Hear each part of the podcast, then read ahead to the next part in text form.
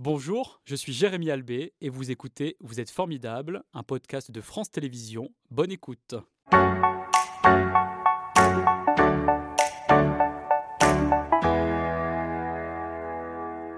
Caroline, bonjour, merci d'être avec nous. Vous avez donc envahi ce plateau de Vous êtes formidable avec ces couleurs automnales, ces champignons, puisque vous êtes, je le disais, pharmacienne et chargée d'enseignement à l'Université Claude Bernard de Lyon.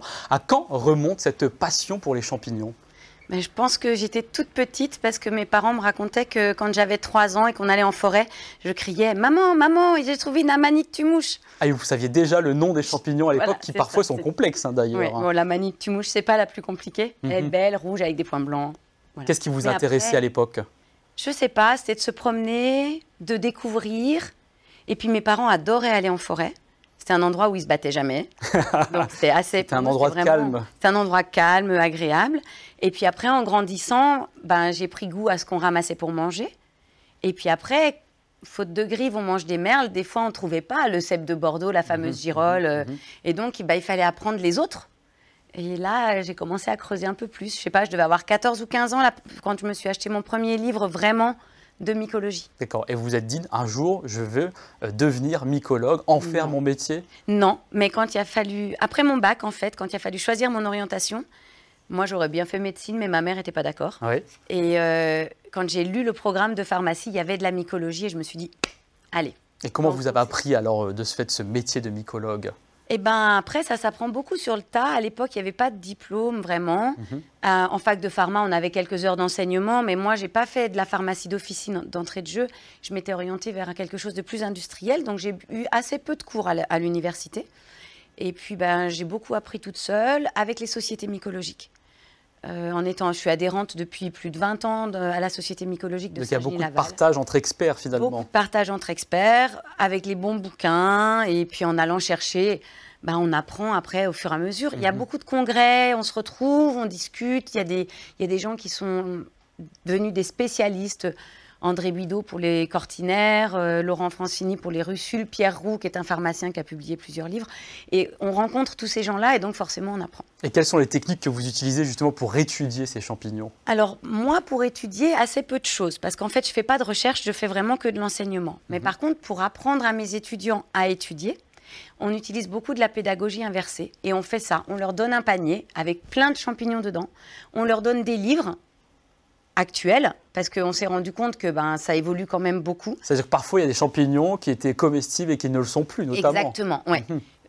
Aujourd'hui, on a des données épidémiologiques, on est capable de faire des recoupements entre des intoxications qui ont eu lieu à Lille, à Rennes, à Besançon, et de voir que les gens ont eu les mêmes symptômes mhm.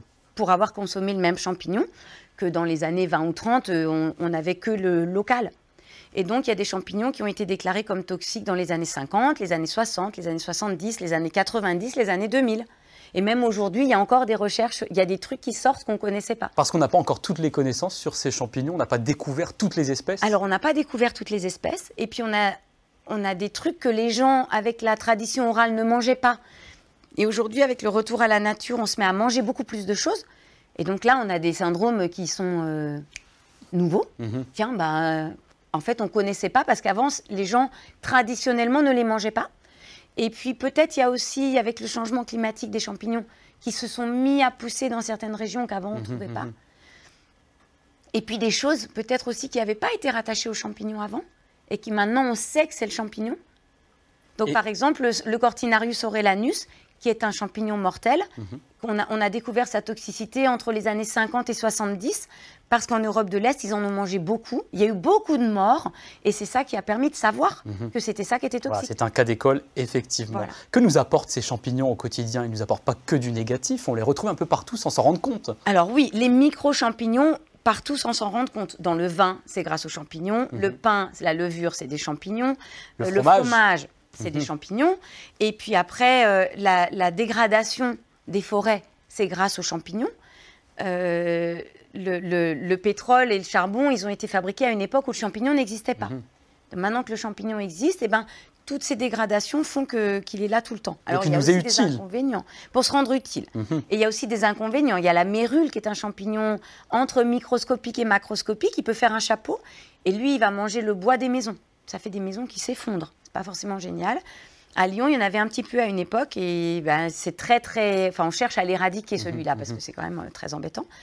Et puis après, ben, il y a les champignons comestibles qui vont apporter du goût dans l'alimentation. La, dans puis ben, il y a les champignons toxiques. J'aimerais qu'on revienne sur la loi parce que c'est très encadré finalement, euh, cette cueillette des champignons. On ne peut pas faire n'importe quoi. Voilà. Alors déjà, on n'est pas censé ramasser chez les propriétaires privés. Si on n'est pas chez soi, on ne va pas dans le jardin du voisin parce qu'il y a des beaux champignons. Exactement, c'est comme, comme l'agriculture. c'est considéré comme quelque chose qui pourrait être cultivé, c'est mhm, au-dessus du mhm, sol. Mhm. Alors les truffes aussi, même si elles sont en dessous, je crois que c'est les 20 premiers centimètres euh, où on est propriétaire vraiment de tout ce qu'il y a dessus. Euh, ensuite, même dans les forêts communales, domaniales, euh, qui sont gérées par l'ONF, des choses comme ça, il y a une tolérance au ramassage mhm. qui se limite normalement à 5 litres par personne. Ça ne s'exprime pas en kilos, ça s'exprime en litres. Grosso modo, un panier comme ça, c'est 5 litres. Oui, c'est-à-dire que le panier que l'on voit là euh, à l'écran euh, en pleine forêt, ça correspond à, la quantité qu'on a le droit d'emporter pour une famille pour une... Alors en fait, c'est par personne. Oui, donc on peut aller à 5 avoir 5 paniers. On peut avoir 5 paniers. Après, c'est mhm. limité par voiture et je ne sais plus exactement, mais c'est 10 ou 20 litres. C'est-à-dire que si on a une camionnette et qu'on remplit des caisses entières. là, ça veut dire qu'on en fait un commerce. Exactement. On est d'accord. Quels sont les bons comportements euh, à adopter si l'on cueille des champignons afin de faire perdurer ces espèces? Alors, quand on cueille les champignons juste comme ça, on n'abîme pas le mycélium qui est souterrain. Mhm. Donc, on peut le couper ou le creuser, ça ne change rien pour le champignon en lui-même. Mhm. Pour la détermination, si on n'est pas sûr de son coup, il vaut mieux creuser un peu et avoir un pied vraiment entier. Parce que sur un pied coupé, il peut manquer des critères. Mhm. Du, du des, fois, des fois, ça peut être un problème. Pour le champignon, le seul truc qui vraiment pose problème, c'est quand on enlève le biotope. Par exemple, des gens qui ramassent les morilles au râteau, ça s'est vu, ben on enlève la couche superficielle de feuilles, on abîme les racines, elles vont pas forcément repousser l'année d'après au, bon, au, même endroit. Mhm.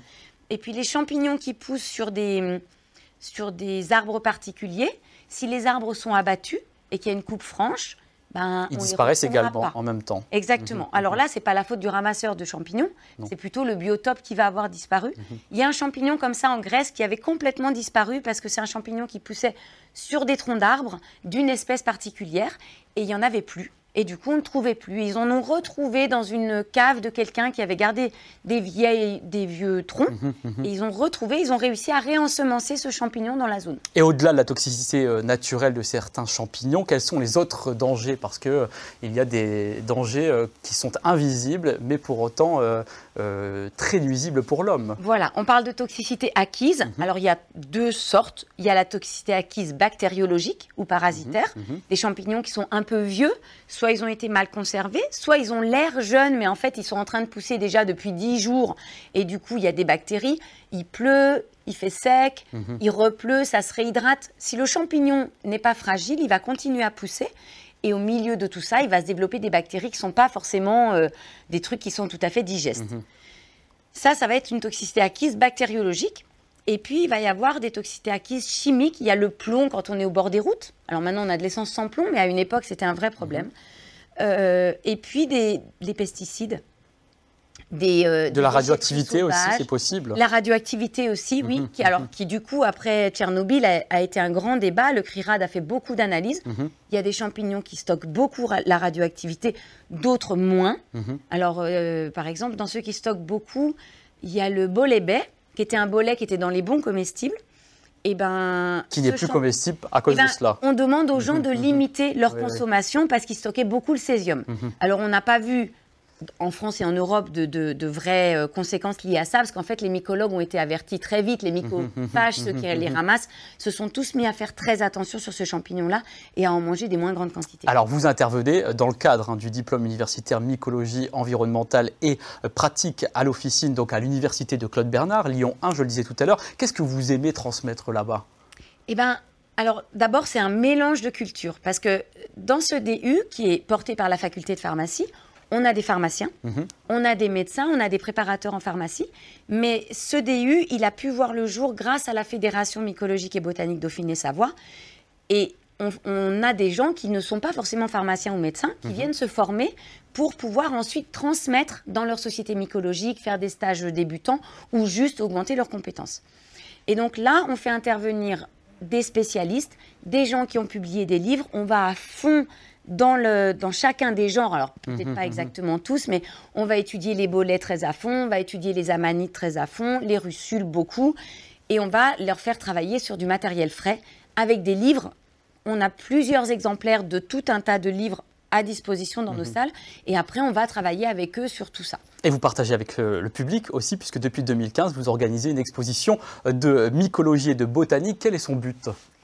Eh ben, de toucher le grand public, Mhm. Parce que justement, à la fac, donc, on a les étudiants de pharmacie qui ont des cours obligatoires et on a des étudiants qui ont une option, qui vont nous aider à organiser. Que l'on voit là, qui Voilà, se mettent en scène. Ouais, Qu'est-ce qu'ils leur- font en fait là dans cette vidéo Et bien là, en fait, c'est c'est pour inciter à venir à la à la à à cette exposition qui aura lieu donc le 17 Voilà. octobre. Donc en fait, ils ont créé un challenge. Mhm. C'est les dixièmes jeux de la fin. Oui. Et donc, ils sont censés se nourrir pendant une semaine. Évidemment, ils se sont trompés. Elle est malade. Et donc, ils vont l'emmener à l'exposition pour pouvoir comprendre. Donc ça, c'est vraiment pour montrer qu'est-ce qu'on va faire et qu'est-ce qu'on va pas faire. Mhm. Donc, les plantes toxiques, les plantes médicinales, les champignons toxiques, les champignons qu'on peut manger. Et là, l'objectif, c'est effectivement de toucher le grand public qui va venir nous voir, qui va nous apporter des paniers. Et nos étudiants vont organiser des visites guidées d'une demi-heure à peu près, où ils vont leur faire faire le tour de le- de l'expo. Et ce sera donc le 17 octobre à la faculté de pharmacie de Lyon. Très rapidement, le guide des teintures naturelles champignons et lichens est paru en 2016. Vous êtes l'une des euh, auteurs de cet euh, ouvrage parce que finalement on retrouve le champignon euh, sur certains tissus, notamment la laine. Voilà, exactement. En fait, on va utiliser le champignon qu'on aura ramassé Mhm. pour teinter la laine. C'était, des méthodes qui étaient connues euh, au Moyen Âge, Mhm. puis qui se sont un peu perdues. Il y a des méthodes de teinture qui sont restées très, très utilisées en Afrique. Et Marie Marquet, qui est archéologue, avait euh, voyagé en Afrique Mhm. et, et avait pu voir ces, ces méthodes-là. Elle avait fait un premier livre sur les plantes. Et Belin lui a dit il y a des champignons tinctoriaux, est-ce que vous pouvez faire un deuxième livre? Il lui manquait la compétence mycologique, donc on a associé nos deux compétences pour faire ce, ce bouquin. Ça a été une grande, grande aventure et on continue à... À partager tout À cela, et notamment sur les ça. réseaux sociaux, parce que vous avez un groupe Facebook, hein, les champignons dans tous leurs états, où vous appréciez euh, euh, eh bien, nous émerveiller avec ces champignons que l'on va continuer de- d'explorer dans quelques instants avec Lise Riget qui va nous rejoindre. Mais pour l'heure, il est temps de passer donc à l'envers du décor. Cette table, c'est quel est le lieu que vous préférez dans la région? J'imagine que vous allez me parler d'un lieu naturel. Oui, c'est le Crêt de la Perdrix, Mhm. c'est un... C'est un petit sommet, on va dire, dans le Pilat, qui est euh, entre Saint-Étienne et Lyon, et qui est un lieu où on allait se promener quand j'étais enfant. C'est pas un lieu hautement riche en mycologie, mais on y trouve des murs, on y trouve des myrtilles, on y trouve du beau temps, et puis une Et de jolis conifères aussi, Voilà, comme on le voit là, effectivement. Comment vous qualifiez votre lieu de vie, Caroline? Alors actuellement, mon lieu de vie est trop urbain. Donc je suis vous aimeriez, je- j'aimerais bien vivre, euh, je vivrais bien à la montagne ou ailleurs, mais c'est vrai que j'ai des enfants qui sont en âge d'aller à l'école, c'est quand Mhm. même plus simple en vie. Mhm. Qu'est-ce que vous faites le matin lorsque vous vous levez Quelle est la première chose que Et ben, je vous avez en mes tête? enfants pour Ah qu'ils pour qu'ils se lèvent pour aller à l'école. Enfin, s'ils se sont ratés, maintenant ils commencent à se réveiller tout seuls. Mhm. Est-ce qu'il y a des fantaisies aussi que vous autorisez dans votre quotidien? Oui, alors c'est mon feutre autrichien que je porte qui vous va merveilleusement bien. Voilà. Bravo. Feutre autrichien, donc avec cette plume de faisan, évidemment, la nature n'est jamais très loin. Qu'est-ce qui vous fait le plus rêver? Qu'est-ce qui me fait le plus rêver? Mhm. Je me souviens plus de ce que j'avais dit. Bah, La nature, j'imagine. La nature, oui. Les un insectes, papillon, les oiseaux, une libellule, euh. un oiseau, euh, même en ville, Mhm. que de sortir et puis tout d'un coup d'avoir un papillon qui se pose sur, euh, sur une fleur juste comme ça. Voilà, ça, ça, me met ma- ça lance ma journée. Voilà. Et pour lancer votre journée, est-ce qu'il y a une musique qui vous met de bonne humeur? Bobby Lapointe. Oui. Qui est cet artiste C'est alors c'est un. Les rappeurs le connaissent assez bien parce que Mhm, souvent ils s'en inspirent. C'est un artiste qui a dû chanter lui-même ses chansons. Il était né à Pézenas, un artiste Oui. du sud. Il avait trouvé personne pour interpréter ses textes.